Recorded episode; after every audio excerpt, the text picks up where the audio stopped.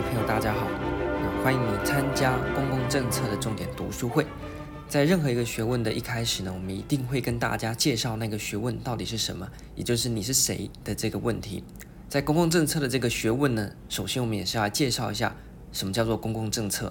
大家都知道政策政策，但什么是政策呢？在这个学问一开始，我们首先要先介绍一下政策。原本它是行政学底下的一个分支，那如何的被独立出来，变成独立的一门学问？乃至于说，在学校啊，或者在考试上面，它是一个独立的学科，而不是单纯并在行政学底下。那其实这主要呢，要从一九五一年的时候呢，我们的 Lasswade 和 Lerner 他们就写了一本书，叫做《政策科学》。他们在《政治科学》这本书呢，所要强调点就是啊，政策。大家想想看，在一九五零年啊，那是二次大战结束之后，那么不管是欧洲或者是美国呢，都又开始进行战后的复苏，相对应的就会有各式的政策提出，也因此政策的这个学门会变得越来越复杂。那么我们就可以用科学的方式来去对于政策这个东西进行讨论，也因此它可以变成独立的一门学科来针对政策进行有系统性的讨论。那那么这个政策科学底下包含了什么东西呢？包含了政策的研究 （policy study） 和政策的分析。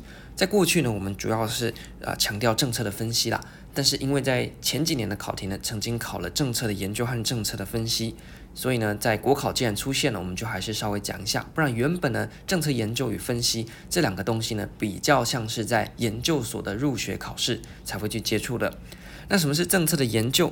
研究研究嘛，一定是针对什么东西做一个深入的探讨。所以，我们讲的政策研究，它主要是针对整个政策的过程，包含的政策内容、政策过程和政策的产出，都去进行广泛的讨论。什么意思呢？例如这一次的疫情，如果你是进行政策研究的话呢，那你就是针对整个政策的过程来做讨论。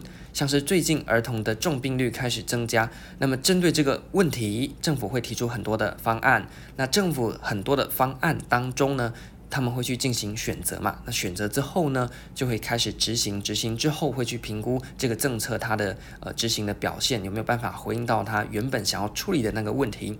那你针对这一整个过程的讨论，就是我们政策研究在做的。那是谁呢？主要是学校那些学者，他们常常去干这些事情啊，接一个研究计划，把这个政策的头到尾全部好好的研究一番。那么目的是什么呢？是希望能够建立一个。呃，普遍性的政策理论啊，不管是描述性的也好，或者是诠释性的也好，所以各位在公共政策的学科里面，你会看到非常多的政策理论，这些呢就是学者针对了很多的政策个案去进行了政策的研究所归纳出来的那套理论系统。那么相对于对于整个过程的研究，我们的政策分析 （policy analysis） 它所关注的点呢就比较小一点，它是针对政策的内部来做讨论。什么意思呢？政策内部啊，指的就是像是今天针对儿童重症率提高的这件事情，政府有好几个版本的应应措施。那么我们的政策分析主要在讨论，那我有方案一、方案二、方案三，那么可能哪一个方案它的效果是最好的？那么可行性是最高的，或者是最能够符合呃。问题的处理的需求的，那针对政策内部，也就是各种方案的选择，那么如何去分析说不同的版本，或者是针对这个我选择的政策或我制定的政策的执行过程，它的好和坏，那能不能处理问题，这个事情的讨论呢，就是政策分析在做的事情啊。那这个比较实务性的呢，大致上就是政府或者是给政府出意见的那些学者专家的组成的智库，因为他们就要立即的告诉政府说你应该如何做。哦，来去应用到你的问题或符合民众的需求，所以它的行为者呢，主要是政府或智库。那比较不像是前面研究啊，它主要是学者花很长的时间对于整个政策的过程做包山包海的讨论。那它比较倾向于实际上面实务建议的提出。